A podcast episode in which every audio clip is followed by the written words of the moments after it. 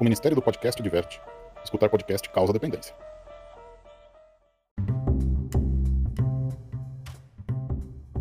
E aí, pessoal, beleza? Começou mais um podcast Ufologia e Ideias para você. E hoje vamos dar a continuidade no Vivência UFO, Vivência UFO parte 2, com Arthur Neto. Ele que veio trazendo toda a sua bagagem, toda a sua experiência, todas as suas histórias numa sequência lógica aqui entre os nossos episódios. Hoje ele vai trazer o algo a mais.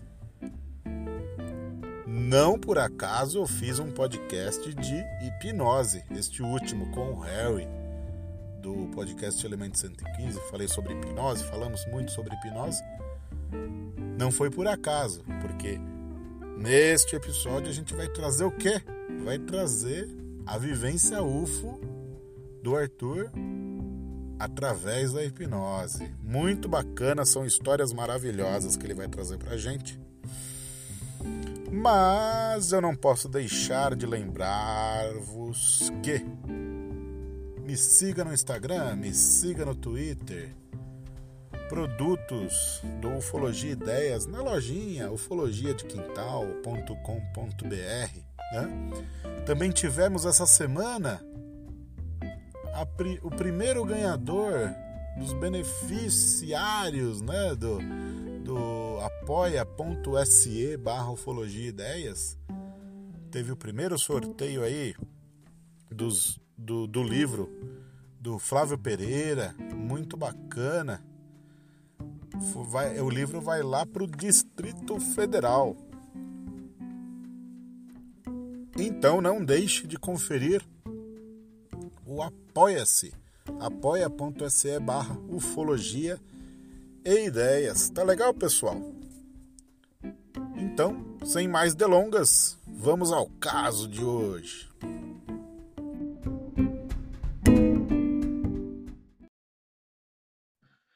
Muito bem, começamos a parte 2 do Vivência UFO com Arthur Neto. Né? Se você não acompanhou a parte 1 do Vivência UFO, ela é, é uma continuidade agora. É o por, pelos bastidores, nós vamos falar o que aconteceu naquele time-lapse, né? Vamos ver. O que será que o Arthur tem para nos contar essa semana? E aí, Arthur, como que você tá, cara? Beleza? Tô aqui pronto para botar a cabeça a prêmio.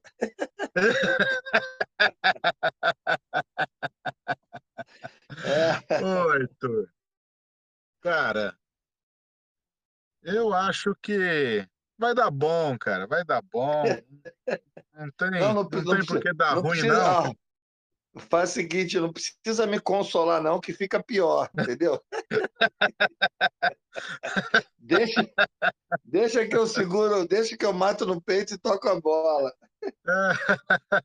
Olha, Arthur, eu estava vendo aqui, eu não cheguei a somar a quantidade de horas que a gente já fez aqui, viu? Mas, ó, a primeira, sua primeira participação deu umas duas horas, né? A segunda participação aí deu mais uma hora e meia. Olha, temos horas aí de podcast para escutar, que é uma sequência, é uma sequência aqui que o Arthur contou a saga dele até a, a, a UFOS, né? Depois é. ele contou a volta, né, para o Rio de Janeiro, né? É isso mesmo. E, e, aí somou aí mais de três horas aí de histórias aí, né? E no meio de tudo isso aconteceram umas coisas estranhas. É verdade. Não, e, e não é. Depois que você está mergulhado na ufologia e você está muito tempo, é, é, é, vamos dizer assim, é o teu foco, né? É, é, é o meu foco já há muito tempo, há muitos anos. E até, e até tem uma frase engraçada que toda vez, você vê, eu vou falando e começa a lembrar das coisas. Toda vez que a gente vai para a Serra, por exemplo, um exemplo, a Serra da Beleza. Toda vez que a gente vai para a Serra, Aí você Isso. fica, é, você fica dias planejando, aí o carro tem que estar legal, aí você tem que Uhum. estar, né? Tem que ter uma graninha, tem que separar, tem- as contas têm que estar pagas. Você tem que estar com tudo legal para quando você vai para lá, você esquecer de tudo, porque a grande verdade é essa. Quando É você vai para. É, você botou o carro na estrada, meu amigo, tudo que você vive, todos os seus problemas, fica tudo para trás. Entendeu? Exatamente. Por isso que Se viajar é tão tiver- bom. Se tiver conta vencendo, já deixa pago para não se preocupar Ah, deixa pago logo, vencendo. entendeu? Se, se tem uma graninha que você tem que guardar para um compromisso, não pode gastar, tu já separa. Vai só com É. aquela mer... ah, vai só com aquela merrequinha que tu vai gastar na viagem mesmo, entendeu? Porque é o seguinte, aí porque a gente tinha uma frase engraçada, quando a gente chegava na serra, que a gente subia para a montanha, na madrugada, no frio, pam, pam, e o carro naquele, naquele, naquele, aquela estrada braba. E quando a gente chegava lá, a gente um olhava para a cara do outro e falava assim: voltamos. Ô, Arthur, você teve uma participação aí a semana passada lá no Ufologia de Quintal, uma excelente participação. É, E- bacana. Além de toda a história lá que você contou também, né, do- dos, dos avistamentos que vocês tiveram, teve também a, a questão da névoa, né, cara? É, essa, eu história, essa, juro, essa história da névoa é bastante fiquei- interessante. te juro que eu fiquei impressionado e, e do jeito que você contou, eu me senti no local, cara. Foi muito bacana, parabéns. É, não, essa, essa história ela, ela não é nova. Isso aí, para mim, foi só uma confirmação, mas já tinha acontecido antes. Numa das vezes, numa das, não raras vezes, mas numa das vezes que eu me atrevi a fazer vigília sozinho, que tem isso também, né, cara? Tem que ter É. disposição, é, tem que ter disposição para ir para a montanha e ficar sozinho lá. Não é para qualquer um, não, entendeu? É uma higiene qual- mental, né, Arthur? É, mas como eu já tinha, eu já tinha um histórico, por exemplo, quando eu fui a primeira vez que eu fui para a Chapada, primeira não, a segunda vez que eu fui para a Chapada Diamantina, eu fui sozinho. Aí eu já estava numa de solidão mesmo. Eu fui, eu saí do Rio, fui até a Chapada, dois dias dirigindo sozinho, sozinho. E fui, É, uma, Fui lá é um pra- jogo de paciência, hein? é, não, é, é um- é uma, sozinho. É, é uma, é uma viagem de introspecção, né? E aí é só você com você mesmo. Entendeu? Imagina, dois dias dirigindo, aí parava, parei para dormir no, no primeiro dia, dormi. Nesse dia eu dormi em Governador Valadares, dormia numa posada maravilhosa, era até uma posada para tu ter uma lua de mel, eu dormi sozinho na posada, entendeu? E, e, acontece. E, é, e aí é o seguinte, é, eu, eu tive a oportunidade, quando eu estava lá, quando eu estava já lá em Mucugê, já na Chapada Diamantina, eu tive a oportunidade de fazer vigília no local lá, que é um local consagrado de, de vigílias, né, de aparição de OVNIs, que é o famoso Morro do Capabode, entendeu? Então, eu fui para o Morro do Capabode e fiz, não lembro agora, acho que eu fiz uns três ou quatro dias de vigília sozinho. Mas eu E também foi- eu já tenho, é, mas eu já tenho a Foi manha, né? Foi, foi recompensador aí ter ido sozinho, Arthur? É, assim, em termos ufológicos não foi, não. Não tive assim nada especial, não. Mas foi por outro lado, mas por outro lado foi legal, porque lá é o seguinte, como eu estava sozinho, eu não conheço a região direito, o que que eu fazia? Eu eu subia para lá às 5 horas da tarde de dia, que aí eu achava o caminho fácil, as pessoas eu ia perguntando, as pessoas me indicavam. Eu chegava no lugar fácil, estacionava, botava minha cadeirinha, um cafezinho, Coca-Cola, um, um biscoitinho e pronto. Ficava lá. Ficava lá até 11 horas, meia-noite. Também não, não varava a madrugada, não. Ficava de, Uhum. de 5 até mais ou menos 11 horas, meia-noite.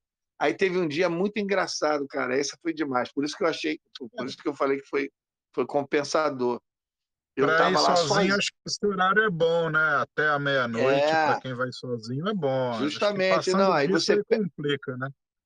É, e aí você pega aquela hora deles, né? Que é a hora boa, Isso. que a É. gente, a gente falou no outro episódio, que é aquele horário entre Quem, seis. quem ouviu, É, quem ouviu o outro episódio tá ligado.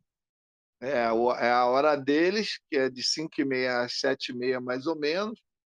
E, mas nesse dia foi muito maneiro, sabe por quê, cara? Eu tava lá, aí tô lá sozinho, aí comecei a escutar um motor, né?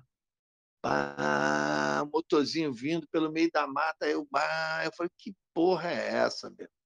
Aí veio vindo, bah, bah, aí daqui a pouco quando eu vejo é um cara de moto.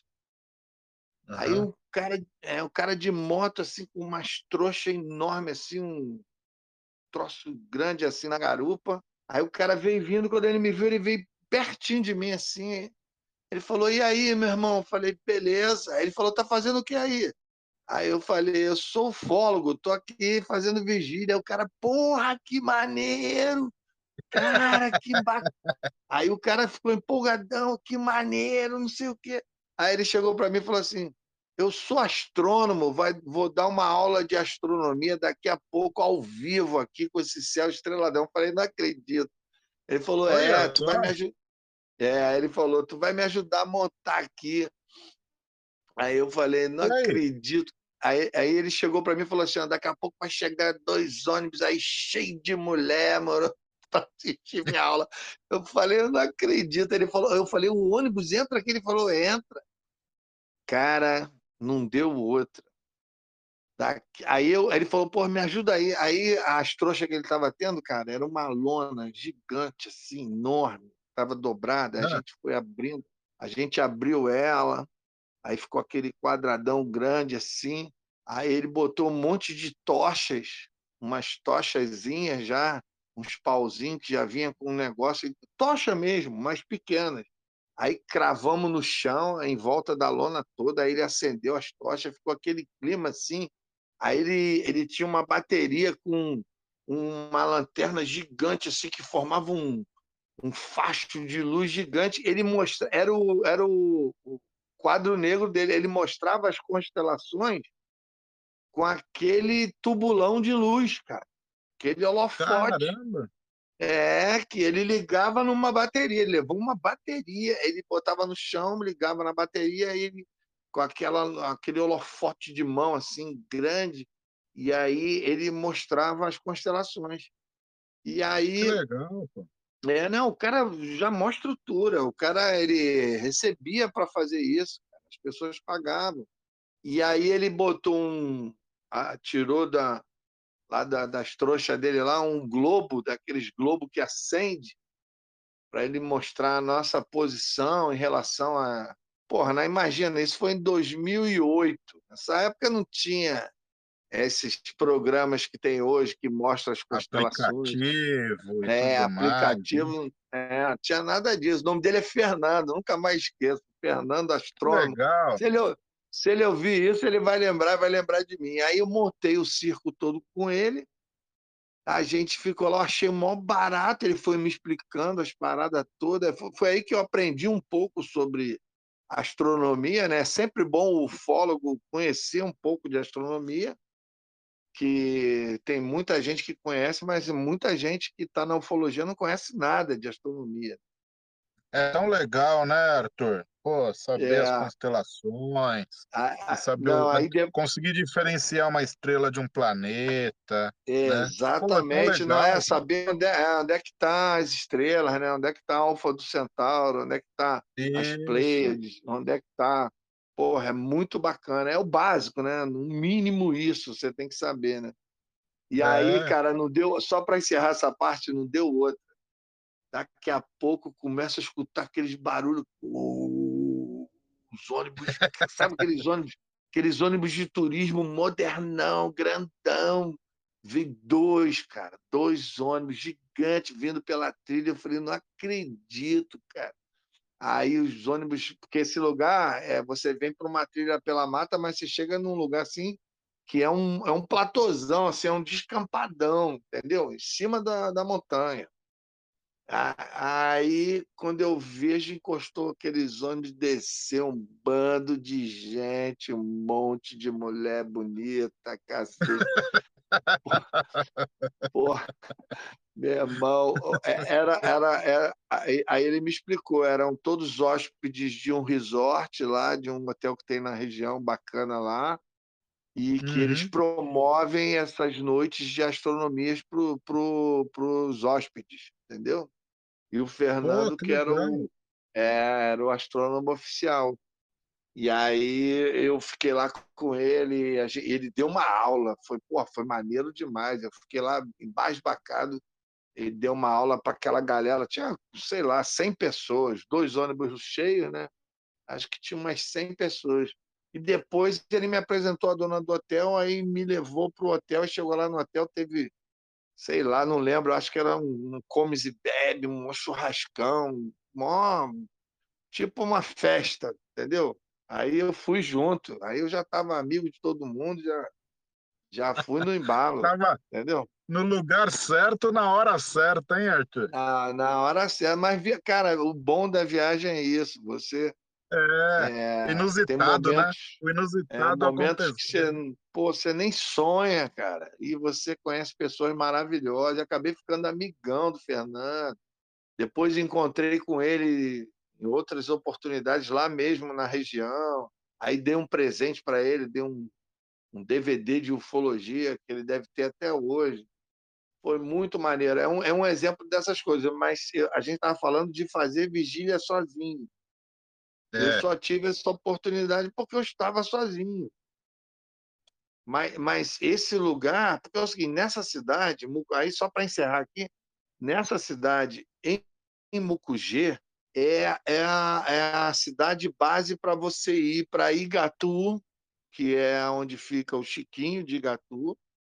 É, Mucugê fica a 28 quilômetros de Igatu. Gatu é pequenininho pra caramba, né? É, Gatu é um povoadinho. É um povoadinho, é, 386 pessoas. É. Nem prefeitura deve ter, né? Não, não, é um povoadinho. São 386 pessoas que moram lá. Entendeu? Nossa, né? É, é bem pequeno não, mesmo. Não, e tem casa. É, e fica a 20. São 17 quilômetros de asfalto e 11 de, de, de estrada de chão para chegar em Igatu. São 28 quilômetros para chegar em Igatu. É, tá, tem que estar tá com o carro bom, hein?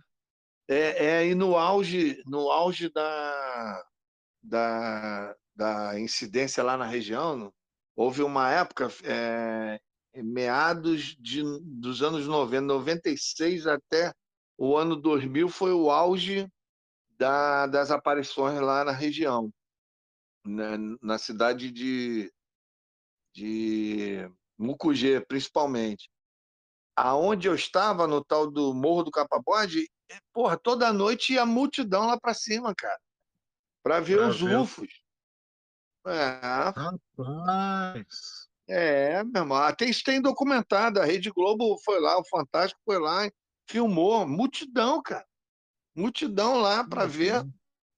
E, e, e, inclusive, tem uma história famosa do Júlio, que é um, um pesquisador, pesquisador lá da, da cidade, que era funcionário do Banco do Brasil, que tinha uma filmadora, era um, acho que o único na cidade que tinha uma filmadora, e ele ia nesse, nessas paradas, ele que puxava o trem da galera para lá para cima para filmar, e ele filmava OVNIs direto lá e teve um dia que apareceu umas luzes, Neguinho fez maior escândalo, a multidão entrou em histeria lá e ele filmando e aí ele e aí? se emocionou, passou mal, a galera correu com ele para emergência e o cara morreu.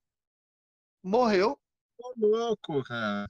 É, Infartou. o cara infartou, infartou. e morreu filmando o OVNI que depois viemos, É, e depois viemos a saber que não era OVNI, eram os caminhões subindo a serra em frente e neguinho confundiu com OVNI e o cara morreu porque se emocionou. Olha só a história. Nós. Coitado, É, essa história, essa história, É, cara, é uma história, é uma história de raiz. Essa história não a é qualquer um. parte é saber que não era OVNI, né? É, ele morreu, acabou, mor- se É. emocionou em vão. Não era É, OVNI. então, né? porra, que sacanagem, mano. Não, e depois disso, depois disso, o meu amigo lá da região, Jacó Miller, me levou na casa da vi- isso, tipo, sei lá, dois anos depois, me levou na casa da viúva e pediu à viúva que me cedesse as fitas que o, que o, marido, o finado deixou com as Isso, imagens de. OVNI. E ela me deu uma caixa cheia de fitas dentro. Cheio não, tinha umas cinco ou seis fitas de VHS. Eu trouxe para o Rio, tratei aquilo como um tesouro. Pô, chegou aí no Rio, cara, eu olhei fita por fita, não tinha um OVNI nas fitas. Acho que a mulher me deu as fitas erradas. Eita. É, só tinha, tinha uma fita que tinha umas festas lá de família e, e as outras fitas era tudo escuro, você não via um nada. Eu Mas assisti, era gravação. Era gravação era- no escuro. é, gravação no escuro, mas não dava para ver nada, não tinha nada. Entendeu? É uma Eu coisa, sei, eu eu tenho sei. até hoje. Não, eu passei para A DVD. coisa, a coisa mais difícil é gravar eles, né? É, cara. Não, eu tenho. Outro dia eu estava olhando a, a- meu, minha- meu baú aqui da ufologia. Eu tenho essas fitas até Baú do hoje, cara. Arthur. Ó, é- ó, esse baú promete, né, Arthur? Esse baú promete. Esse baú tem coisa que as pessoas nem imaginam. Baú do Arthur. É. Não tem o baú do, do Raul Seixas, é, é o meu baú da ufologia.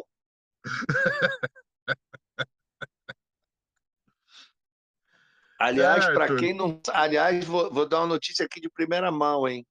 Para quem não Ah, sabe. olha, olha aí, olha aí, presta atenção, É, vamos lá. é. Aliás, para quem não sabe, lá na Serra da Beleza, no caminho para a fazenda, tem uma pedrona que ela se projeta assim para o penhasco, assim, se projeta para fora da estrada, assim, um pedrão, que a gente chama de Pedra do Raul, porque o Raul Seixas ficava nessa pedra esperando para ver os OVNIs. Entendeu? Olha só. É. Não, hein? Mais um gente- ponto turístico aí para você que quer ir fazer um, um uma trip UFO com o Arthur aí. cara. É, exatamente, é Pedra do Raul, por bem, bem lembrado, hein? Eu não tinha incluído no, no nosso roteiro roteiro. ufológico turístico lá. Eu vou Olha incluir, vou, vou levar as pessoas lá na Pedra do Raul. olha Entendeu? aí, mais um, mais um ponto turístico aí para incluir na trip aí. Não, e, e- é engraçado que a gente só ficou sabendo disso há uns, sei lá, uns seis anos atrás, cara. A gente não sabia, não. Porque eu, eu tenho um grande amigo lá, é o Neizinho, que é o maior eletricista da região lá, e ele, tudo que é conserto meu de, de eletricidade na minha casa, eu chamo, vou correndo chamar o Ney, e o Ney trabalhava numa fazenda onde o Raul se hospedava. Entendeu? Devia ser naquela época que ficava junto com Paulo Coelho, né? Toda aquela época mais É, mística, é. né? Era na época que não tinha asfalto, que era, era na nossa época, na época antiga mesmo, anos 80, 70, imagina, Raul Seixas, aí o Júlio até brinca, porra, então é por isso que era maluco beleza, por causa da Serra da Beleza, eu falo, não, isso aí tu já aí tu que já inventou, porra.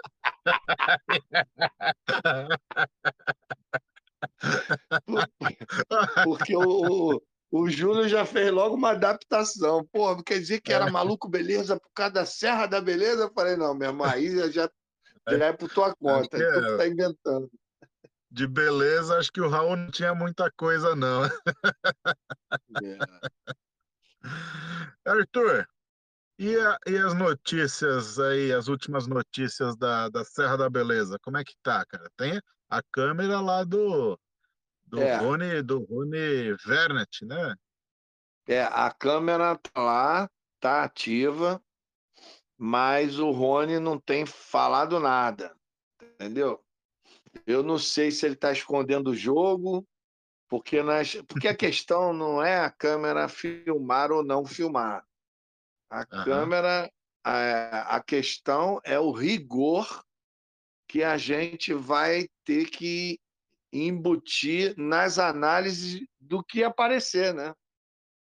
Exato. Porque a partir do momento que a câmera está numa região de alta incidência e pode ficar um bom tempo sem acontecer absolutamente nada e de repente pode acontecer alguma coisa, a gente vai ter que ser rigoroso na hora de analisar as, as supostas imagens, ou, ou melhor, as pretensas imagens. Então, eu não sei se agora o, o, o Rony está mais rigoroso e está na dele, está quietinho, ou se ele tem pego coisa lá e não tem falado para gente e qualquer hora dessa ele solta aí, entendeu? É, pode ser que ele esteja criando uma estatística também, né? Ali, É, é. selecionando Não, ele, algumas imagens, algumas selecionando algumas imagens irrefutáveis. Pode ser, é, não, pode ou, ser. é, Vamos é, aguardar. Eu ou ele acho está, que tá, vai sair coisa boa, tenho certeza. é, ou, ou ele está cauteloso, ou ele está escondendo o jogo, entendeu? Mas eu acredito que não, acredito que não está rolando nada mesmo, porque se rolar, se rolar algo ufológico, comprovadamente ufológico, ele é claro que ele vai noticiar, né? O interesse dele é, é dar publicidade a se acontecer alguma coisa. Pô, quem não vai querer ver uma imagem capturada em plena Serra da Beleza, né? Então, ou, ou, de repente é o seguinte, os OVNIs podem não aparecer na frente da câmera. Tem isso também, né? Tem É, isso. tem, tem isso também. Em relação a isso, a gente pode especular muita coisa, entendeu? Ah, botou a câmera lá, então a gente vai ficar um tempo sem aparecer. Pode ser também, né? Agora, não, e detalhe, agora são duas câmeras. Tem duas câmeras Duas. lá. Eu, Ele eu botou mais uma. com ele, eu conversei com ele essa semana, né? Até dei uma É. ideia da armadilha fotográfica lá pro Cruzeiro. Ele É, falou, ele, não, que ele, ele nem mencionou precisa, isso. porque ele tá com uma lá perto do Cruzeiro de zoom de 48 vezes. É, ele, te- ele tá com uma virada pro, pro Cruzeiro, especificamente, e outra virada varrendo o vale, entendeu? Então, vamos, vamos ver o que vai dar. Agora, tem uns, uns amigos aí que são de uma TV, é uma TV web, é uma web TV, ainda não sei o nome. Eles vão inaugurar, vai ser uma web TV de ufologia. E eles me procuraram, é, eles me procuraram que querem inaugurar com uma matéria lá é, sobre o trabalho lá na Serra da Beleza. E aí eu, eu empurrei, é, eles sugeriram uma data para a gente se encontrar, para a gente fazer lá matéria e tal. Eles querem gravar muita coisa, fazer umas externas lá. E aí eu sugeri para daqui a duas semanas. E eles vão ver se eles vão ter chance de ir nessa data sugerida. Então, vamos ver se vai rolar. Se rolar, aí eu vou avisar alguns colegas, se alguns colegas quiserem ir e participar lá conosco, que aí fica mais legal, né? Que aí chama o Rony, aí chama, aí chama você, né? Aí É, chama se der tudo a, certo aí, é, montar aí a trip aí, uma nova trip aí, ufológica. Isso, né? e aí vai uma galera lá, não, não pode, eu só não posso é anunciar isso como sendo um evento que aí, meu amigo, aí vai dar 50, sei lá, 100 pessoas lá e aí pronto, aí quebra a firma porque vai ter aglomeração, gente demais, aí não dá, né? A pandemia ainda não Vamos, acabou, a gente tem vamos esperar passar a pandemia, todo mundo é, vacinado, bonito, né? é, Aí, exatamente. Que à medida que a vacina vai, vai avançando, as pessoas vão se vacinando, aí fica achando que tá tudo bem. Não tá, não, cara. Entendeu? é complicado. Não tá, não. Tem que continuar tomando cuidado, entendeu? É, então a gente está está tomando cuidado, estamos fazendo esses esses encontros assim com um número mínimo de pessoas, tudo no sapatinho, só no boca a boca, entendeu? Porque senão, se anunciar, eu não sei não, eu posso até estar chutando alto, mas eu acho que se eu anunciasse um evento lá, ia aparecer mais de 100 pessoas lá, cara. Ia ser uma merda. Eu acho que vai, hein? Acho que vai, porque a galera que está escutando o podcast aqui, o, o Ufologia de Quintal, os grupos no, no Facebook no, do Arthur, né? Galera tá querendo, né, Arthur? É, não, tá, pô, o pessoal tá ansioso, tá todo mundo doido para sair de casa. Todo mundo trancado em casa. Tá todo É mundo verdade. doido para sair de casa, cara. É fogo, não é, não é mole, não. Mas é o seguinte, vamos logo para a É guilhotina aí. logo? Vamos, vamos, ó. Já esquentou a galera aqui. Quem, É, é. quem não ficou para escutar o que o Arthur tem para contar, agora não desliga mais, hein, pessoal? Não desliga mais que, o, que a história aqui é quente. Deixa É, eu só, deixa eu só passar, passar aqui o, o recadinho. Na, na vivência UFO do Arthur, o último episódio, o Arthur contou a, a volta, né, que ele fez de Ufós até o Rio de Janeiro, né?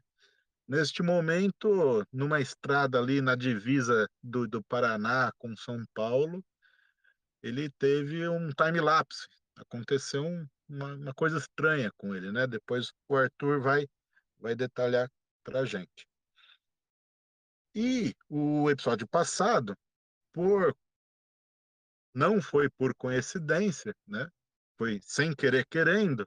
Eu trouxe um hipnólogo aqui, o Harry, o hipnólogo, ele que é o podcast é, Elemento 115, além do podcast de contar os casos ufológicos, ele também é hipnólogo, que vai fazer a ponte para agora, né, né, Arthur? e Vamos lá, Arthur. O que que você vai trazer de especial agora para quem está ouvindo o podcast? é, o que que acontece? É, eu não sei qual é o termo em inglês que se usa.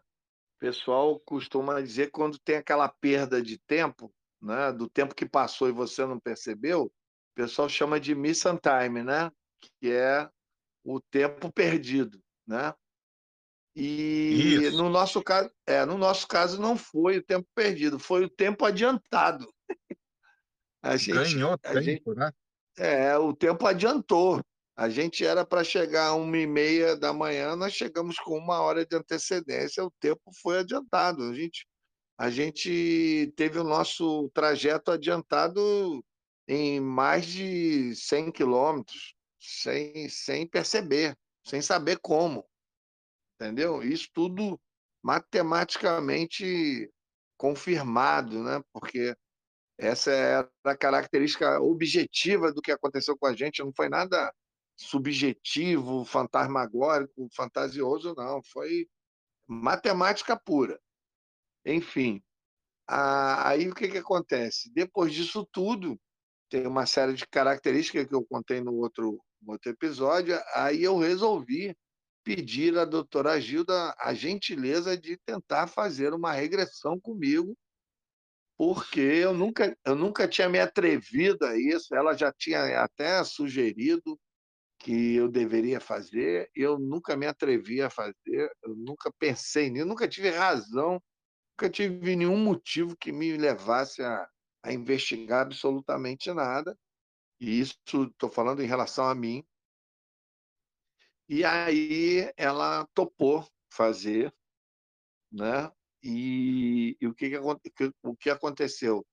ela Ela não gostou, né, do, do caso, né, que você teve é, e ela decidiu gostou, gostou, investigar, né? exatamente, ela gostou do histórico e ela falou, ó, tem alguma coisa aí, vamos dar uma investigada e tal.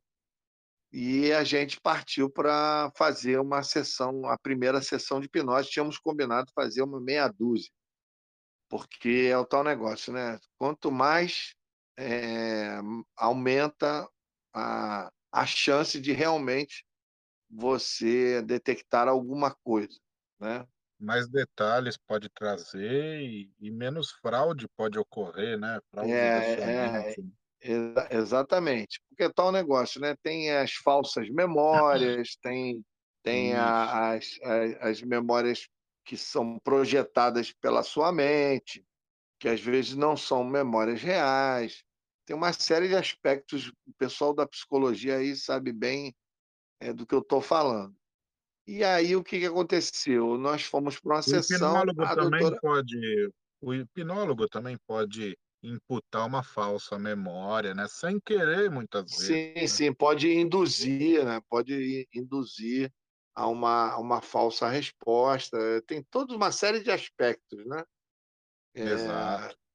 que no caso da, da doutora Gilda, o risco é menor pela experiência que ela tem, né? Ela é, para quem não sabe, a doutora Gilda Moura é a maior é, psicóloga e hipnóloga é, ligada à ufologia que a gente tem no país, é, desde o tempo, é, desde o tempo do Dr. Mário Rangel, que era um médico psiquiatra ex- extremamente experiente, também tinha o Dr. Silvio Lago, que era outra pessoa que era o presidente da Sociedade Brasileira de Parapsicologia.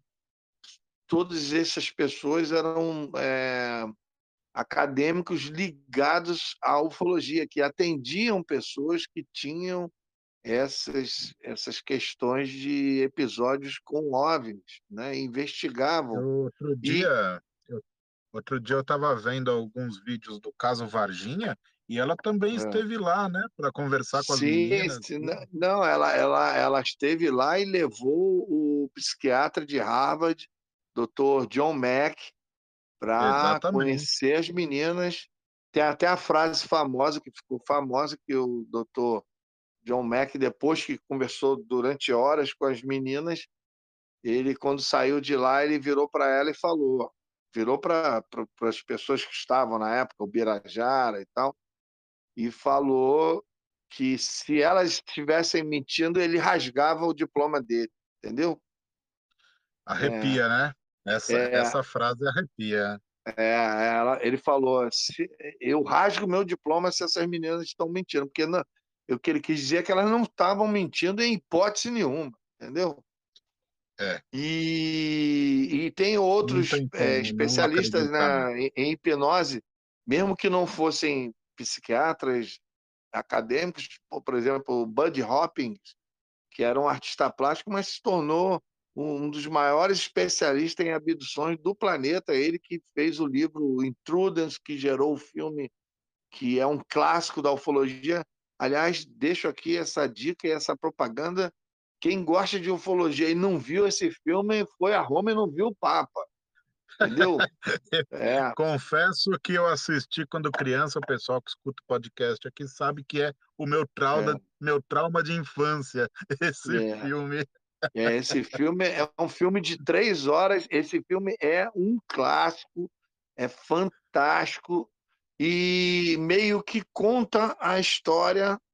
Não vou dar, vou dar aqui, é, como é que se diz? Não vou entregar o ouro, mas ele meio que conta, a his- o é, não vou dar, é, não vou dar spoiler, mas ele meio que conta a história do, do, do John Mack porque ele conta a história justamente de um professor universitário, acadêmico, um psiquiatra, médico, que atendia dezenas de pacientes e era totalmente cético em relação à ufologia, achava que tudo isso era uma grande palhaçada, mas aí ele começa a atender uma paciente de um estado que conta uma coisa, e aí a outra do outro estado conta a mesma coisa, e aí a outra de outro estado conta. Aí ele fala: não, peraí, entendeu? Então é Não mais ou tem menos. tanta coincidência, é, né? É, é, exatamente, é mais ou menos a mesma, a mesma situação que o John Mack passou. E entre esses, podemos dizer, tem o Dr. David Jacob, que está vivo até hoje, que é um dos maiores especialistas em abduções do mundo.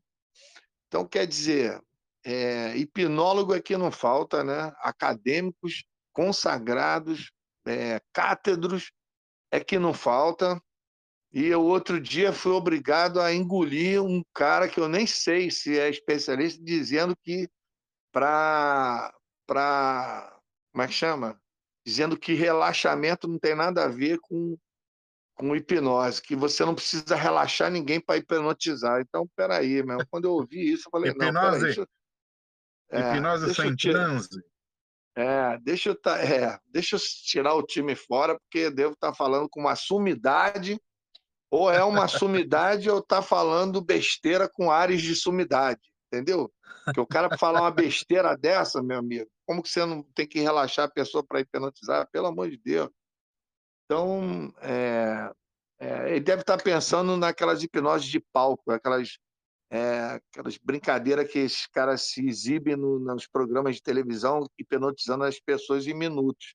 Ele deve estar tá pensando, deve estar tá se referindo àquilo ali, porque, pelo amor de Deus, falar um, uma, uma blasfêmia dessa, porra, tá foda. Hein? Ou então o cara é uma sumidade e eu não sei, né? Às vezes o cara é uma sumidade e eu não sei. Bom, mas pois bem, vamos ao que interessa. O que, o que aconteceu? É. O que, o que, é, o doutora que Gilda Moura, doutor, eh, doutora Gilda Moura, por favor, se um dia a senhora estiver escutando esse podcast, quiser participar aqui, será muito bem-vinda, tá legal? E aí, eu vou, eu vou, vou convidá-la para participar conosco aí numa outra oportunidade. Ela é gente muito fina. Ela e, é, ela é. é. E aí o que aconteceu? Ela e... não conseguiu, ela não conseguiu me hipnotizar. Entendeu? Talvez pela minha ansiedade, a minha talvez por ser um cara muito racional, fico racionalizando em cima das coisas o tempo todo ela não conseguiu me hipnotizar. Só que ela Você ficou nervoso, duas... Arthur? Tava não, nervoso? eu não estava nervoso, não. Eu estava confiante, achando que eu ia realmente chegar num estado é, de relaxamento que me permitisse a hipnose, que você tem que confiar, né? Você tem que se estar completamente disposto para, para o seu o seu hipnólogo ali. E então quer dizer, eu estava tranquilo, mas é, infelizmente não consegui. Só que ela ficou durante duas horas tentando, fizemos inúmeras tentativas, é, relaxamento, aquela coisa toda, e eu é, não consegui ficar plenamente entregue à, à hipnose, mas tive pequenos flashes de é, memória do que provavelmente pode ter acontecido. Olha mas é óbvio, é, mas é óbvio, para ter certeza disso, a gente teria que continuar a fazer várias sessões né, para confirmar esses flashes de memória. Mas esses flashes de memória já foram bastante interessantes, entendeu? E aí eu, eu, percebi, é, eu percebi um mecanismo. Algumas, algumas, respostas, né? Trouxe algumas respostas. É, não, eu acho que aumentou as perguntas, mas não sei se trouxe respostas, mas com, Também, é, né? com certeza aumentou as perguntas. Uhum. Mas, por exemplo, é, eu percebi um mecanismo que você, depois, já depois de duas horas tentando, eu fui percebendo como é que funciona o negócio. E aí eu percebi que eu tinha que realmente é, parar de racionalizar em cima de possíveis memórias, deixar a coisa fluir naturalmente e depois aí a gente pensaria no que cada memória daquela representava. Porque a memória, quando eu falo memória, é o seguinte, a memória traz a imagem. E aí o que, que acontecia? Quando eu entrava naquele estado ali de, de relaxamento e tal, e, e quase aquela quase hipnose, é, vinha aquele flashzinho de memória e junto vem a imagem da memória. E quando você vê a imagem, você, porra, que maneiro! Aí, a partir daí, você já está racionalizando em cima, já é a sua mente, é, vamos dizer assim, trabalhando em cima do que você está vendo, do que você está lembrando, e aí aquela imagem some, tum, ela desaparece imediatamente. Então, Perde a concentração. A... Exatamente. O, o desafio é relaxar, deixar vir, não racionalizar e, e solta a franga e deixa ver. Entendeu? Depois vai pensar no que está tá vendo. E aí, o que, que eu posso dizer? Vieram cinco flashes de memória. E aí, né, nessa hora que a minha cabeça. É, agora que a cabeça vai, vai, vai ficar prêmio mesmo. Não, vamos aí, lá, vamos lá. Você estava é... na estrada boa, vamos lá, vamos começar. Não, não, tava... tá, não, não, não, não. Quando, quando os flashes de memória já estava naquela estrada podre lá. Para quem não sabe, estava numa estrada muito braba, muito lugar. Uhum. A gente estava, a gente estava numa estrada ótima não entramos para lugar nenhum, não pegamos nenhum atalho, só para fazer uma recapitulação. Isso. E não pegamos nenhum desvio, e quando eu vi, nós já estávamos numa estrada horrorosa, cheia de buraco, não tinha acostamento, o mato entrava, as árvores entravam assim, não passava carro, não tinha, não tinha residência, era um lugar horroroso. Nem nos meus piores pesados, nem os piores filmes de terror eu vi uma estrada como aquela. Entendeu? E, é, é, e aí o que é, quando veio o primeiro flash, primeiro, depois de não sei quantos minutos tentando me hipnotizar, aí veio o primeiro flash de memória, durou alguns segundos. O primeiro flash éramos nós dois, eu e o Júlio, dentro do carro, eu me via dentro do carro, do lado, o Júlio do meu lado, e a gente naquele local, uma escuridão violenta e o carro aparentemente parado e ao fundo tudo escuro, tudo escuro. Ao fundo tinha uma luminosidade muito tênue, assim azul clarinha, saindo por baixo de alguma coisa. Só que um... a partir daquela. É, a, a, partir luz da... na, na, frente do carro na frente do carro. Na frente do carro, mas estava distante, assim, estava tipo assim, tipo uns 50 metros, no meio, ah, como se estivesse no meio da mata. Entendeu? Aquela escuridão, é, tu não via nada. O, o, farol do carro nem chegava lá. Aquela escuridão, o carro parado ali e aquela luz tênue azul vindo por baixo de alguma coisa negra. E aí eu prestei atenção, tipo assim, que porra é essa? Aí eu olhei fixamente e aí eu vi que a luz, essa luz bem tênue, azul clarinha, ela saía por baixo de uma silhueta negra, uma silhueta assim grande, devia ter uns, sei lá, uns 25, 30 metros de diâmetro, uma coisa tinha um formato meio que uma, um formato daquelas asa de parapente, aqueles sabe? Aquela coisa do parapente. É aquele sei, formato, sei. É, é, aquele formato meio.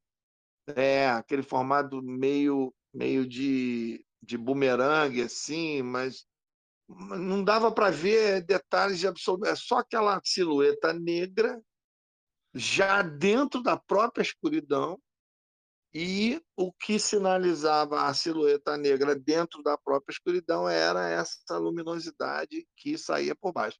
E aí, aí foi, foi aí que ah, começou. Ah, Arthur, eu. Arthur é, antes, de, antes de você continuar a história, da hipnose você lembra desses flashes ou você lembra de ter lembrado? Você, você entendeu a minha pergunta? Você consegue vivenciar o que você lembrou da hipnose? É isso? Tá é, é, exatamente. Eu lembro, eu lembro desses flashes. Eu lembro dessa memória que veio. Entendeu? Que bacana. Eu já, eu já acordei com essa, com essa informação já é, impressa, já na minha mente. Nítida. Nítida. É, nítida. Não, e, é, e, aí, quando eu vi essa imagem, eu falei, cara, que maneiro. Aí nessa de que, que maneiro, tum, sumiu. Aí, tum, é. Aí sumiu. Aí eu acordei, olhei para. Acordei assim, modo de dizer, né? Saí daquele, daquele transe, olhei para a cara da ajuda falei, vamos de novo, vamos de novo, que eu adorei. Aí... Quando, igual acordar e acordar de um sonho bom, né? É, vamos dormir de novo. É, exatamente. É, voltar a sonhar esse sonho. É. é. igual acordar de sonho bom. Aí, aí veio a segunda, aí veio o aí vamos de novo. Aí ela, pá, de novo, relaxa, parará, pão duro, não sei o quê. Aí veio de novo. Aí de novo, dentro do carro, o Júlio do meu lado, a gente naquele lugar, aquela escuridão, e aí, quando eu olho para a minha janela aqui do motorista, cara, te juro, tinha um greizinho, mas eram, mas é, o que era engraçado é o seguinte, eram uns greizinhos, era um, tinha um bem na janela aqui e tinha outro Meu Deus. bem ali na dire... é, tinha, um, tinha um outro bem na direção assim do pneu da frente, daqui do motorista. E eu, eu um eu via pelo, é, um eu via pelo para-brisa e o outro eu via pela minha janela aqui. Mas os dois pareciam dois meninos. Não tinha medo, não tinha negócio de sensação de medo, pavor, porra nenhuma. Eram dois greizinhos, mas os dois pareciam dois meninos e os dois tinham cara de, de menino, assim, aquela carinha simpática, parece que eles estavam felizes ali. Aí eu lembro de ter olhado para o Júlio e olhei para eles de novo. O Júlio estava olhando para eles e, e, tinha um, um aqui no, no para-brisa, aqui na direção do pneu da frente, e o outro do meu lado aqui. E eles simpatiquinhos, assim, sabe? Aquela cara de menino. Aí eu falei, cara, que maneira! E pronto, quando fala que maneira, aí já racionalizou, aí tum, sumiu de novo. É, é. Na hora é de. Por isso que eu... É, é por isso que eu fui percebendo o mecanismo, cara. Tem um mecanismo ali, eu não sei se. Caramba! Se, é, sério mesmo, sei, Arthur? Sério, cara. Sério, eu não sei se para todo mundo é igual. Aí depois, aí ela insistiu, insistiu, aí veio. Não, aí eu tô, assim, eu tô impressionado com essa de, descrição, é, né? De, de, é, juro cara, que, então. Cara, tô te falando, é legal. Tô te falando. Você sentiu. É, tô...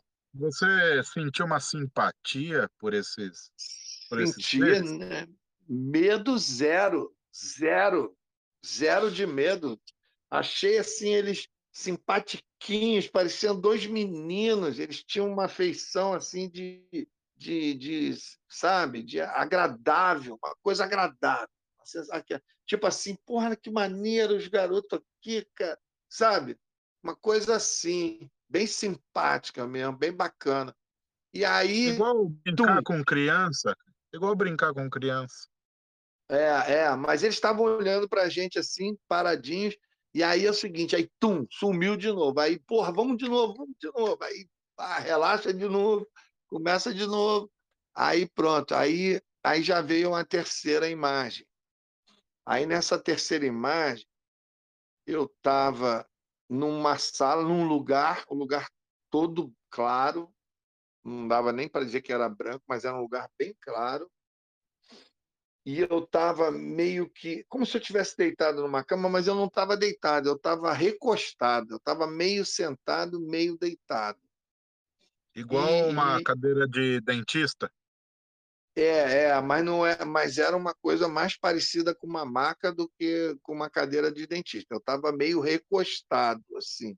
E aí eu olhei para minha direita, tinha uma mesinha, tipo essas mesinhas de hospital de, de um de aquele metal escovado, aço escovado, aquela inox. É, sim, inox. É, é, e aí o que, que me chamou a atenção? Nessa mesinha tinham dois potes brancos, com tampa, tampa de rosca, normal, dois potes brancos, e a tampa branca também. E, e aí, quando eu olhei, esses são os pensamentos que eu lembro. Quando eu olhei, a, a, os, os potes tinham rótulo. E aquilo me chamou a atenção, porque eu fiquei tentando ler o que estava escrito no rótulo, entendeu? Ah, e aí? É, é, aí eu fiquei olhando assim, eu falei, caralho, tem rótulo. Aí fiquei porra, olhando que maneiro. Aí fiquei prestando atenção naquilo, nisso, cara. Vem uma mão aqui pela minha cintura aqui. é, como se estivesse vindo do meu lado. E eu não vi, eu não olhei para a esquerda, não vi se o Júlio estava ali, eu não vi nada na minha esquerda, só estava olhando para frente. E eu não vi de onde veio aquela mão. Era uma mão comprida, com os dedões compridos, assim, três ou quatro dedos, não lembro direito, aqueles dedões compridos. E era uma mão muito magra. E, e, era uma mão que tinha umas, como se fossem umas veias, mas era uma coisa meio azul, sabe? É, é como se fosse. E aquela mão veio trazendo um terceiro pote, igualzinho ao dos outros dois potes, e botou na mesinha. Mas assim, aquilo passando aqui pela minha barriga e eu olhando assim, sem A medo. mão tava- eu- Passou por cima de você e, e colocou o É, pote do outro é, lado da, da É, passou por cima, é, passou por cima, mas bem rente aqui a minha barriga. Botou lá o terceiro pote, eram os potes eram iguais.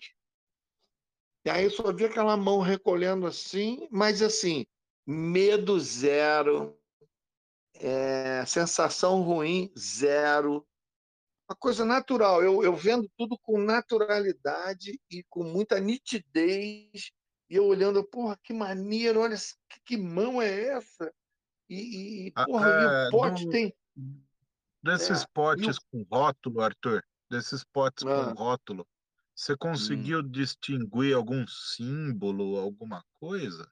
Nada, nada, nada. Só dava para É? ver que tinha, que tinha uma, uma coisa como se fosse uma etiqueta, entendeu? Ah, Não dá. É, como se fo- eram potes brancos, tampa branca, tipo, parecia tampa de rosca, e, e, e tinha uma etiqueta. E eu nem sei se tinha alguma coisa escrita, isso não está na memória.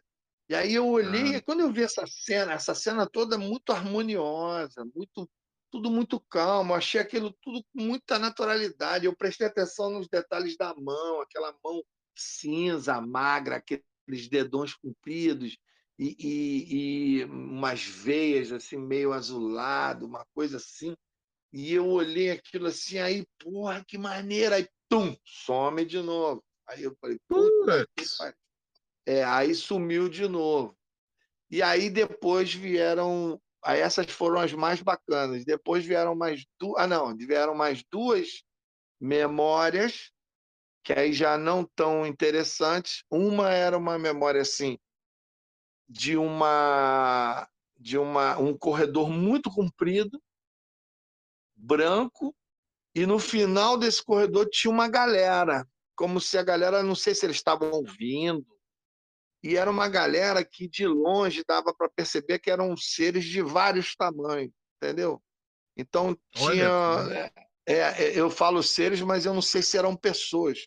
É como se fossem pessoas, mas eu não sei se eram alguns seres, porque eles usavam umas túnicas brancas e, e, e tinha assim uns caras de tamanho tamanho X, outros um pouco mais altos, outros menorzinhos, uma galera, é como se tivesse vindo uma galera assim por- um corredor e eu olhando Mas aquilo eram e aquela de- galera.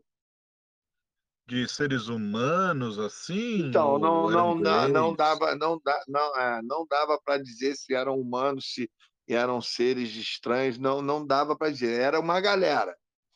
Só dava Ah. para ver que era, um- era um grupo que estava vindo. Silhuetas. Né? É, umas silhuetas de pessoas como se estivessem vindo em minha direção. E eu olhando assim e falando, porra lá, galera e tal. E... Mas tudo isso, cara, todas as memórias, zero de estresse, zero de medo, zero de qualquer sensação ruim. Entendeu? E eu vendo E aquilo Júlio? e tal. O Júlio não estava nessa parada aí, não. Não, não. E nessas, todas essas memórias, as únicas horas que eu, eu sabia que o Júlio estava do meu lado foram naquelas duas primeiras dentro do carro. E aí, depois teve uma outra que eu nem lembrava, quem me lembrou foi a doutora Gilda, que aí depois que acabou tudo, a gente sentou para bater um papo, para anotar as coisas que, que aconteceram.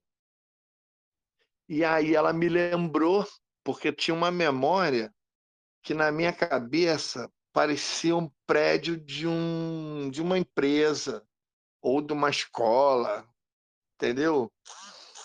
E que ao mesmo tempo é, não era mais a escola, nem, a, nem, nem, nem, nem um prédio, era o tal posto de gasolina que a gente viu. Entendeu? Olha.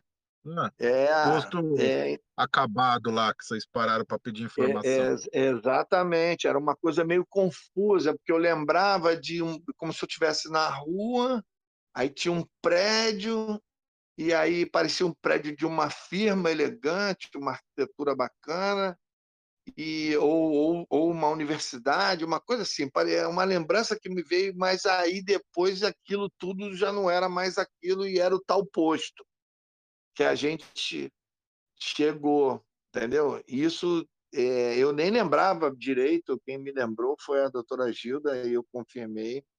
Mas aí, é, o pessoal que ouviu o episódio anterior vai lembrar que quando eu contei que ela, ela mudou a conversa no final, ela falou: vamos falar da Serra da Beleza, que ela não estava conseguindo me manter é, sob hipnose.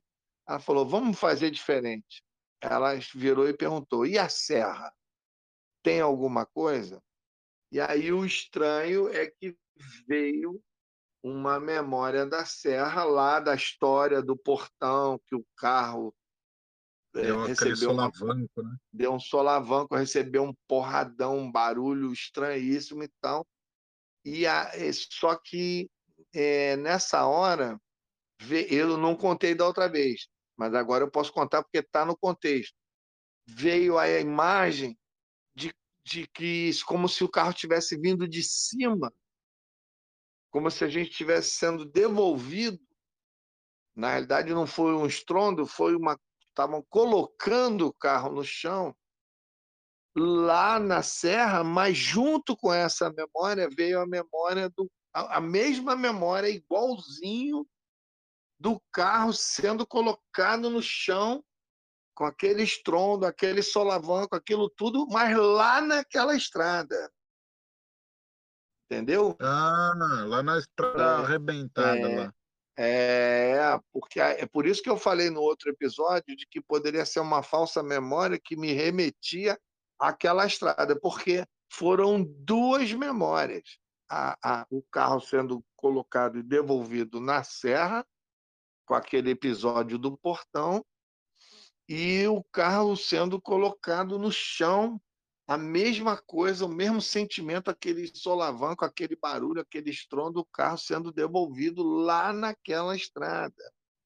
É por isso que eu fiquei achando que ou aquela memória da serra era uma memória falsa, na realidade isso não aconteceu, mas isso aconteceu lá nesse lugar, porque aí tinha uma outra memória desse lugar, da mesma cena, o carro sendo devolvido, que me remeteu àquele dia do portão, da história do portão. Ou seja, ou uma me levou à outra, ou uma é falsa, a outra é verdadeira, ou as duas são falsas e, e porra, e tudo isso é uma loucura. Ou as duas são Entendeu? verdadeiras. É, ou as duas são verdadeiras, mas eu acho que Tá. não. Eu acho que acho que a memória da Serra pescou, serviu para a doutora Gilda como se ela tivesse usado um gancho. Ela, através de uma memória parecida, ela pescou uma memória de, de- de lá daquele lugar, daquele episódio, entendeu? Porque a sensação era a mesma, como se, se nós estivéssemos vindo de cima, o carro estivesse sendo devolvido, entendeu? E aquele solavanco do carro batendo no chão e o barulho e tudo mais, entendeu? Então, Pô, isso é é interessantíssimo, hein, Arthur? É, não, Caramba. interessantíssimo, interessantíssimo. E aí depois eu fui, eu fui buscar referências de, dessas imagens, entendeu? Achei umas imagens de uns ETzinhos com uma cara bem igual ao que eu vi, aquelas ilustrações de daqueles greizinho bem simpatiquinho, como se fossem uns meninos. A- tem algum achei depoimento assim que corroborasse alguma coisa? Não, não, depoimento eu não, não procurei muito, porque o que, que acontece? Isso aí eu não considerei muito. Hoje eu estou considerando importante porque é a única coisa que a gente tem.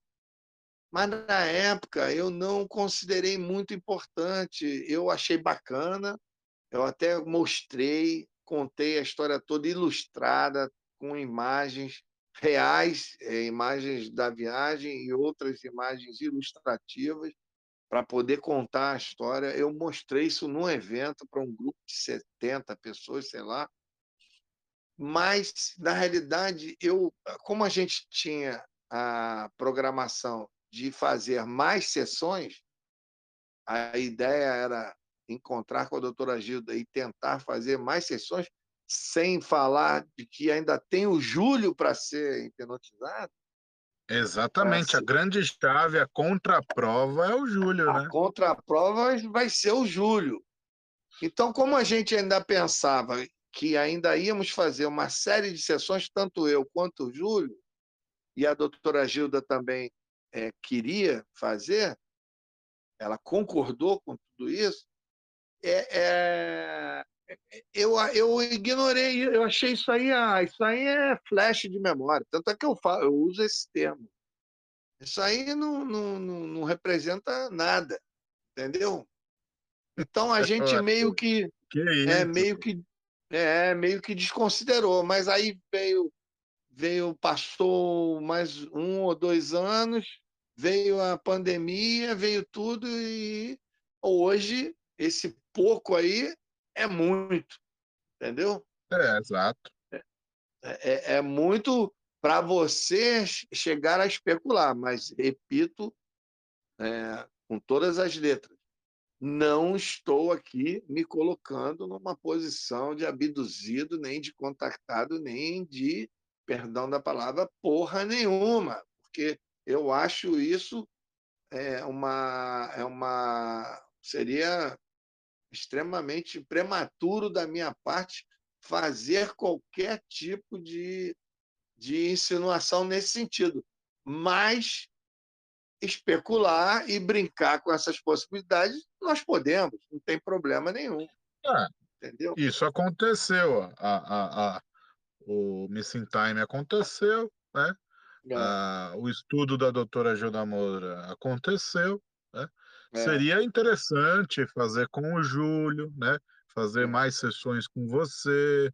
É, eu, se... eu, já, eu, eu já acho, perdão te interromper, eu já acho interessante já partir direto para o Júlio. É, entendeu? é. Porque dependendo do que o Júlio. o Júlio não tem. A gente não conversa muito sobre essas memórias nem nada, então ele está quase isento. É, é, é bom não, não, essa é, parte do falar. carro, essa parte do carro pode, né? Imagina se coincidir, né? Pelo menos É. essa parte do carro, né? Por- por- é, porque tem um Pô, já detalhe. pensou, Agora o cara? Já é, pensou? Ele contar É, a mesma não. história falando que estava olhando para você, cara. É, é, não, é, um, é, é não, o e tem, máximo, tem né? uns. de- O ápice da história. Não, aí seria tudo de bom, mas o que que acontece? O Júlio nem vai gostar se ele ouvir eu falar isso aqui. Mas o que acontece? O Júlio tem uma questão que a gente já passou por várias situações juntos e ele tem uma memória muito frágil para esse tipo de coisa. Ele não lembra de porra nenhuma. Entendeu? Quando acaba as histórias, a não ser aquele caso lá que acabou virando um clássico, né, que aconteceu conosco lá na Serra da Beleza, aí ele Socorrista do lembra é, ele, ele lembra de alguns momentos importantes, mas fora isso, a gente já passou por outras situações que quando eu, eu puxo pela memória dele, ele não lembra. Ele, por exemplo, ele não lembra do Miss Time dentro do carro, ele não lembra da luz que a gente viu, ou, ou, ou melhor, eu acho que ele até lembra da luz que a gente viu, mas ele lembrou a partir de que eu puxei a memória dele. Ele, por, ele próprio, ele, ele não lembrava, entendeu? Ele pode ser uma Depois pessoa falou, mais "Ah, é- distraída também, né? É, não, tem pessoas que são mais distraídas. Eu, por exemplo, eu vou num lugar, se eu for na tua casa a primeira vez, é, o risco de eu gravar totalmente o caminho onde você mora e chegar lá na segunda vez tranquilo é, é muito maior. Pô, tem gente que você vai, vai na tua casa dez vezes e não consegue gravar o caminho, entendeu, cara? É, eu conheço gente assim. É. Eu não, qualquer lugar que eu vou, eu, porra, presto atenção em tudo, eu, eu, eu crio referência, entendeu? Tudo para mim, isso já é de mim, já é natural de mim. Agora, por exemplo, eu estou falando isso, que o Júlio tem uma memória é, é, mais frágil em relação a isso, mas não como um aspecto negativo. Pelo contrário, nesse caso, é um aspecto positivo. Porque Sim, ele vai, sim. ele vai lá para fazer a, a regressão dele com toda a isenção, entendeu? Exatamente. Porque Ele ele não mais. está contaminado com as memórias que não são dele, entendeu? Exata, sem contaminação, exatamente. Sem contaminação. Então, nesse, nesse caso, é positivo que ele não lembre, que ele não lembre da maior parte do, do, do contexto, entendeu? Ele é, é positivo. Então, agora, de qualquer maneira, é uma história interessante, Interessantíssima.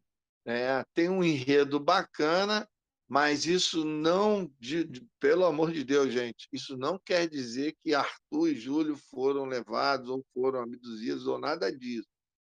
Isso, é, num- numa investigação mais rigorosa, pode até vir a, a- a provar que não aconteceu nada disso.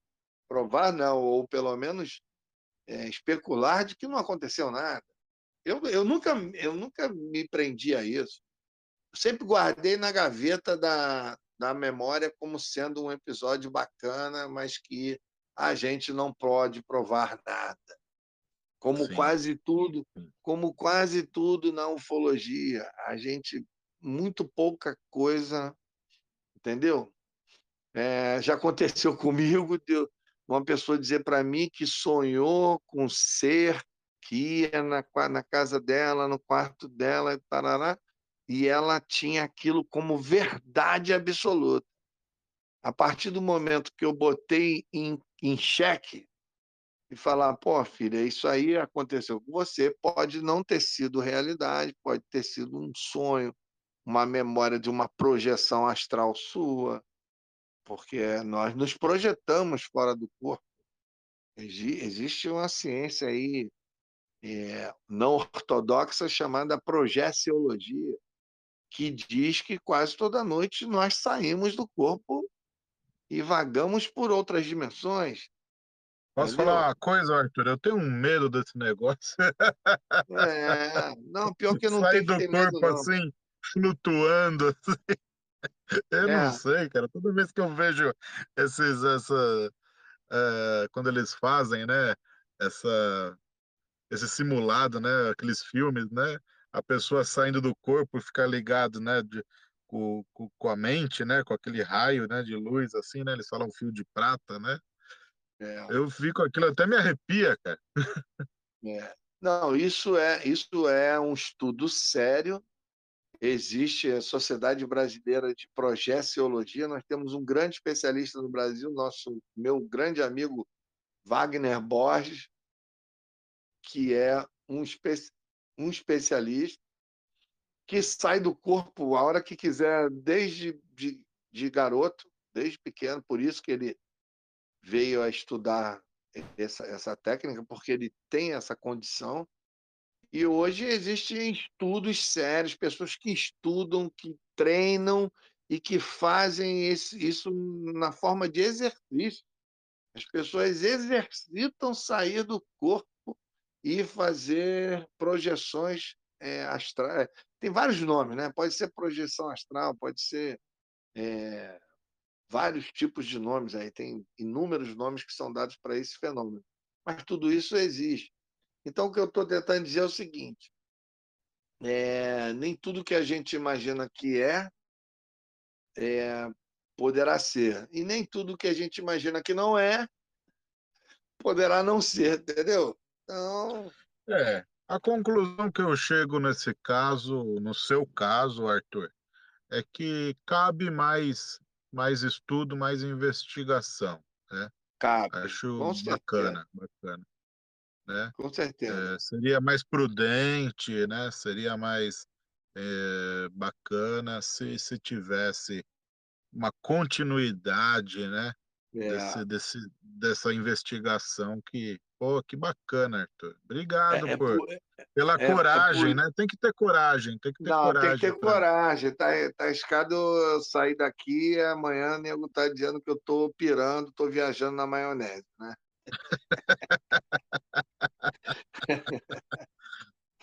É, mas, mas, olha, é, mas interessantíssimo, isso, interessantíssimo. Isso, é, isso aconteceu há muito tempo atrás. Isso nos leva àquela história, àquela reflexão que nem todos têm esse conhecimento.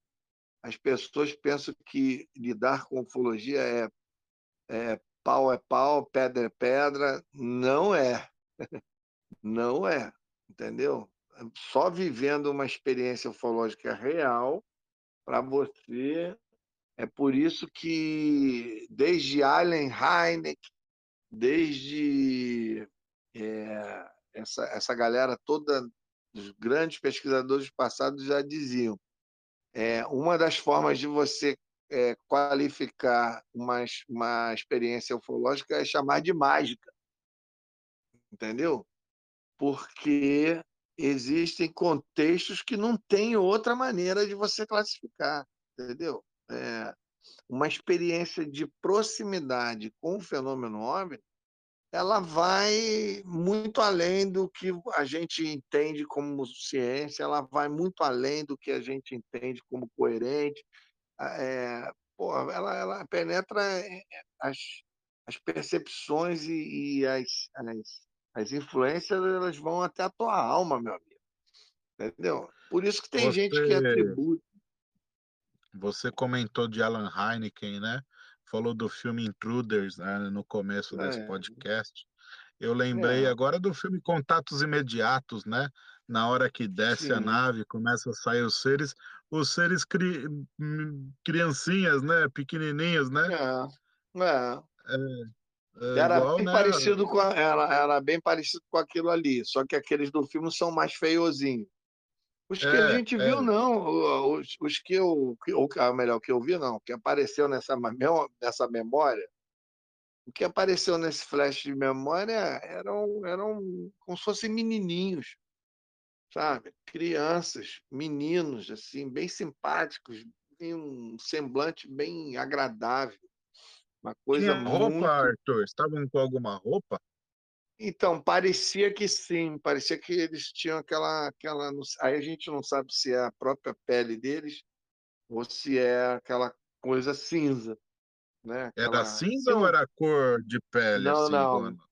Eh, isso aí é um detalhe que eu não sei te dizer com precisão, mas parecia ser é, aquele padrãozinho cinza e tal, bem colado no corpo, aquela coisa eh, na realidade eu não vi, eu não, não tenho essa memória de roupa, não tem. É. Eu estou for, é, forçando a barra aqui porque você perguntou, mas não tem essa é. memória não. Era, era um, só dava para ver o rostinho de um aqui na janela, o rostinho do outro ali no para ali na, na, direção da frente. É, parecia que um era é, ligeiramente mais alto que o outro, mas pode ser só uma impressão, entendeu? Então quer dizer é uma memória para levar para o túmulo, meu amigo. É. Valeu é. a pena, Arthur? Não, valeu a pena, é, sabendo que eu estou botando a cabeça a prêmio, mas. Pô... Não, não, digo assim, valeu a pena ter essa memória? Vale a pena? Não, valeu, valeu, é muito maneiro, muito maneiro. Eu queria mais, você quer mais, nessa hora você quer mais, cara. É, é... impressionante. É, é, é impressionante como o, o, fenômeno UFO, ele, eu sempre falo que o fenômeno UFO ele vicia.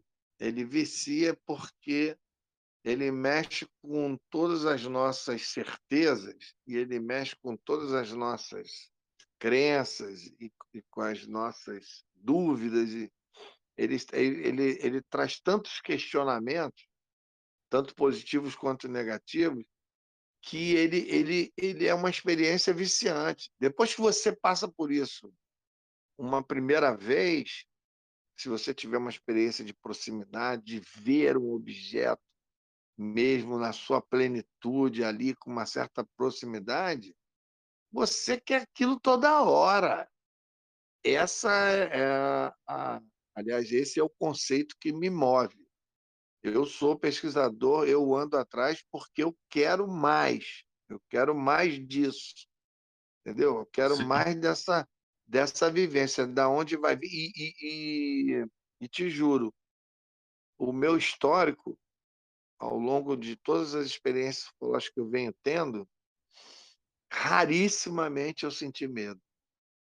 Rarissimamente eu senti medo. Tem, tem uma espécie de, de um medinho embutido toda vez que. Quando você vê que o negócio. Porque é o tal negócio, você está na, na alta da montanha esperando para ver se vai ver alguma coisa, é uma, é uma história. É. Agora, quando você vê que essa coisa já chegou, É outra. aí, meu irmão, aí o buraco é mais embaixo.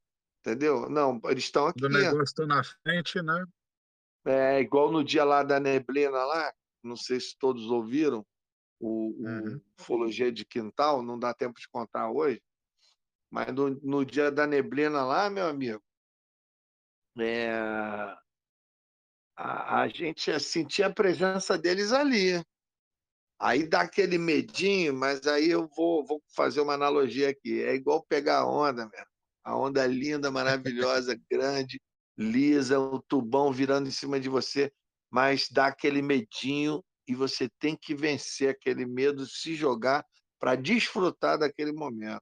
Que o momento de. Eu já peguei onda na minha vida, esse momento aí que você vê essa galera do surf aí, são eles tudo privilegiados, cara, tudo abençoados. Os caras que entram naqueles mares gigantes, aqueles poucos segundos dentro de um tubo gigantesco, aquele barulho. Parece que está passando. oito um- metros de onda, né? é, parece estar passando um Concorde em cima da tua cabeça. O barulho ele é, é extremamente importante nessa experiência. Aquilo ali é uma experiência espiritual, é uma, uma, uma harmonia com a natureza de um nível para quem não pega onda eh, não consegue nem imaginar, entendeu? Eu já fui desse Tanto, mundo eu aí. acho que assim, tanto o som, escutar um som, o- quanto o silêncio absoluto são É, assustadores, os né, dois extremos, né? Os, os- É. os dois extremos, você lembrou muito bem, os dois extremos são assustadores. E, e, mal comparando, é óbvio, fazendo uma analogia aqui, o medo ele está ali presente, mas é aquele medo que te move, aquele medo que te estimula. Não é um medo que te, que te amedronta e te tira da experiência, é um medo que te estimula, que vai, meu amigo, expira e vai, porque vai ter segundos maravilhosos. Então, a experiência psicológica é muito parecida. É aquele medo, mas é aquele medo que ele, que ele vai te empurrar para aquela experiência e ela é, na maioria dos casos, ela é extraordinária, entendeu? É Papai Noel de adulto, entendeu? É, Ô, Arthur, cara, então, obrigado por, por compartilhar essa história aqui no Ufologia Ideias, hein? é, Me senti privilegiado. Não, e, e sinta assim mesmo, que eu nunca contei isso em público, em lugar nenhum. Só contei Uhum. numa sala fechada para 70 pessoas. Mas em, em mídia, em mídia social, podcast, nunca contei esse- esses detalhes. Já contei a história até da estrada, da gente ter passado tudo que a gente passou, mas o resultado da, da hipnose com a doutora Gilda nunca tinha contado. Então você foi, É. você foi um Ah, aqui, aqui tem uma média aí, você, quando vem aqui, tem uma média aí de, de 500 a 600 downloads, mas eu fiz questão de deixar a nossa, essa história aí maravilhosa do meio para o final, porque não é todo mundo que escuta até o fim também. Então, se você Ah, é. escutou a história até o final aqui, escutou a história do Arthur, também você é um privilegiado de do Arthur ter eh, te contado essa história aí. É, e o, o- o mais importante, eu acho que aonde está o conhecimento, não é que a história aconteceu com o Arthur e com o Júlio, não é que a história aconteceu com fulano e Beltrano. São os aspectos, é, nem, nem sei como dizer isso, os aspectos é, objetivos e subjetivos dessa experiência. entendeu? Porque tem, tem, se você for puxar um por um, se a gente fosse fazer uma mesa redonda agora, buscar uma análise de, de cada característica de tudo que aconteceu, a gente vai encontrar aspectos objetivos e alguns bem subjetivos, outros bem viajantes na maionese, mas a gente vai encontrar uma linha de, de raciocínio que ela pode virar um conhecimento, porque se você encontra uma outra experiência que tem as mesmas características, pronto, já começa a formar padrão, entendeu? E aí Sim, você, sim. aí você encontra uma outra experiência que já tem uma outra característica, é igual essa história que aconteceu na da névoa, ela ela já está formando padrão. Por quê? Eu já tive uma experiência anterior é, existe uma experiência mencionada no livro do General Showa. Grande General Showa. É, é, então é o seguinte: quantas outras pessoas já passaram com experiências é, possível, possivelmente ufológicas a partir de uma névoa inteligente? Porque o, o único nome, o único nome que eu encontro para dar para isso é, é esse. É uma névoa inteligente, entendeu? Então, é só para exemplo. na, num salão, né, Arthur? É, é só para dar um exemplo do que essa névoa pode proporcionar, do que essas características. É por isso que eu digo, o, o Petit fala muito disso, tem algumas pessoas, poucas pessoas falam sobre isso. O fenômeno UFO ele é muito mais profundo do que a gente imagina. É, esse negócio de ver uma, uma luzinha, uma luz estranha, um OVNI no céu, no horizonte, a não sei quantos quilômetros de distância, isso é só a ponta do iceberg. O fenômeno ele é, ele é muito mais profundo, ele é muito mais é, complexo do que a gente sequer pode imaginar. Entendeu?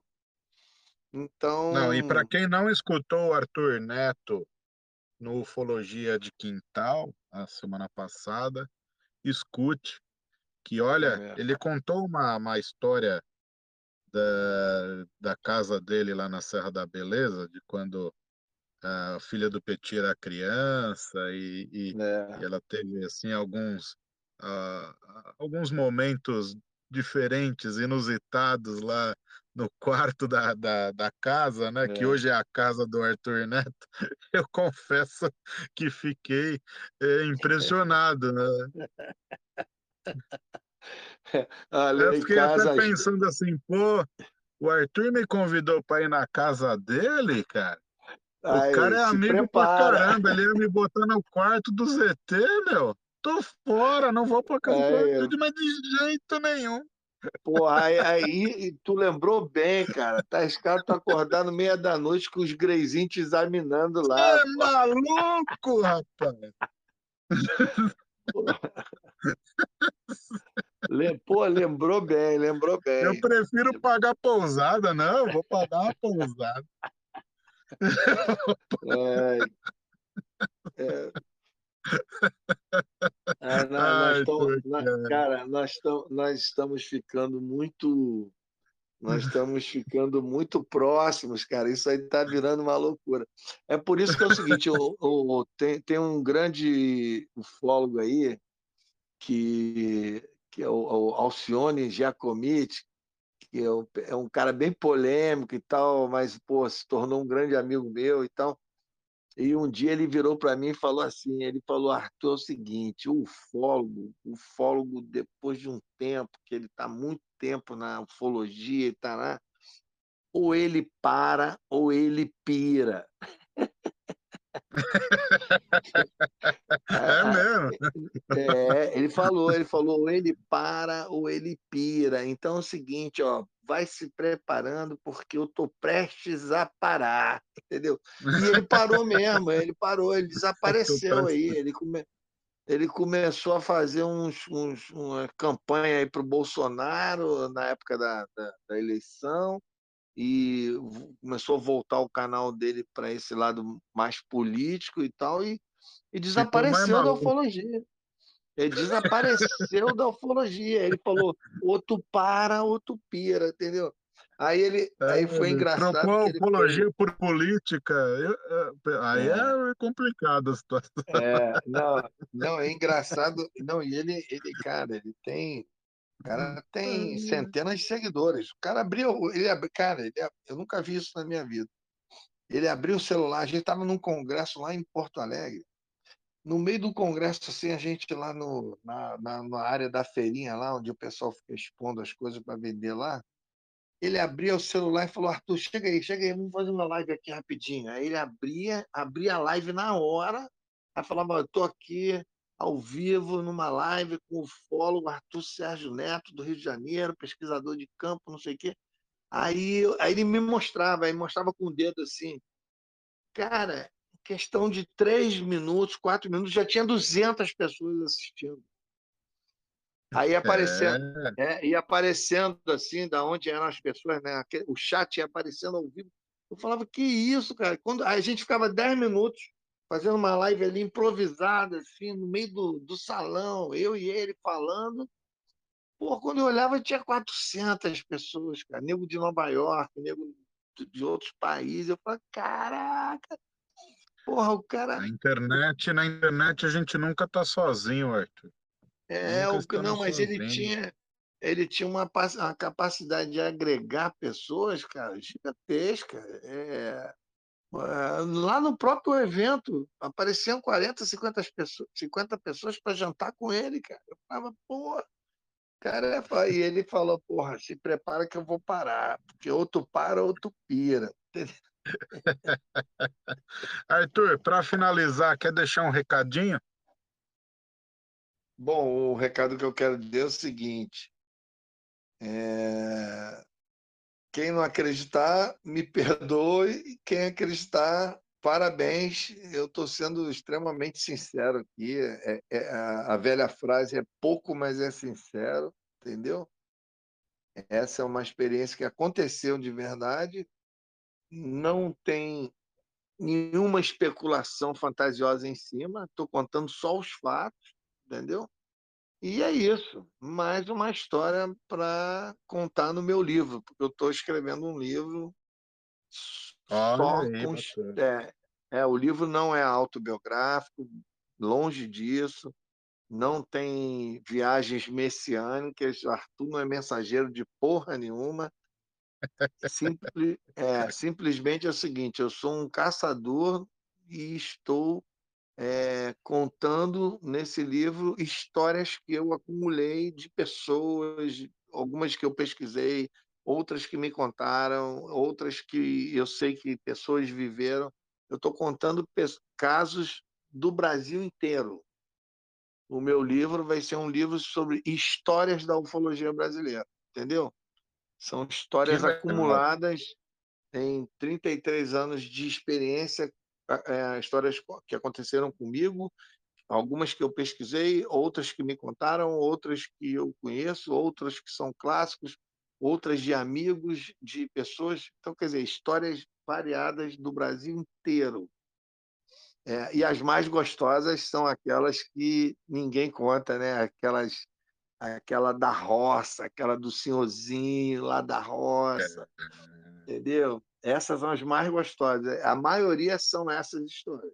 Aquelas histórias que não tem contaminação, que é ufologia de raiz, aquela pessoa humilde que viu e tu chega perto da pessoa e fala, pô, o senhor já viu a Mãe do Ouro? Não, a Mãe do Ouro eu nunca vi, não. Eu já vi os aparelhos. Esse tipo de história. Entendeu? Com o cara lá, lá do meio do mato chega para você, eu vi os aparelhos. Entendeu? Então, e essa frase eu não escutei só em um lugar no Brasil, não. Já escutei em vários lugares do Brasil. Como a outra frase também muito famosa, que quando uma pessoa disser isso para você, você pode acreditar que ela sabe o que ela está falando. Que ah, é a pessoa que é? É, é, é, a pessoa que chega e diz: a noite virou dia. É, meu irmão, quando a pessoa humilde da roça, do, do, do, da vida rural, chega para você e diz que a noite virou dia, você pode estar certo que ele sabe do que ele está falando. Ele passou por essa experiência. entendeu? Então, essa, são frases da, das nossas andanças por aí. É, eu já ouvi um cara de Minas dizer, porra, dava para ver formiguinha no chão. Aí o outro lado A do litoral graminha, do né? As é, o outro lado do chão. litoral do Espírito Santo falar, não, dava para ver as pedrinhas no chão. É impressionante como as frases são as mesmas, É, entendeu? do mesmo sentido, né? É o mesmo sentido, a mesma percepção que as pessoas têm. Porra, chegar e dizer que a noite virou dia, no Brasil todo você ouve isso. Não tem preço. Impressionante. Então é isso. Muito obrigado Pô, a vocês que tiveram cara, paciência obrigado pela-. Pela, pela contribuição aqui. Esse, não, é contribuição ri- rica. O puro ouro aí do Arthur, do Arthur Neto. Obrigado, Arthur. Valeu. Pô, é, obrigado por me jogar na guilhotina. Obrigado por, por acabar com a minha vida. Mas não, se a pessoa, se a pessoa for no mínimo honesta, ela não vai julgar esse caso aí, ela vai entender que é necessário mais, mais entendimento da história. Acho que acho que essa, Ah, sim. essa, essa que tem que ser o pensamento da pessoa honesta. É isso mesmo. É, é, é, é é assim aí. que eu vejo. É assim que eu vejo. Foi só um flash. Foi só um flash. Obrigadão, Arthur. Valeu, valeu, Ricardo, valeu, Walter, valeu a galera toda que está aí ouvindo. Um grande abraço. E para você que escutou o podcast Ufologia e Ideias dessa semana até aqui, um muito obrigado, um abraço apertado para você, que o Criador nos traga bênçãos, te traga bênçãos e uma boa sorte.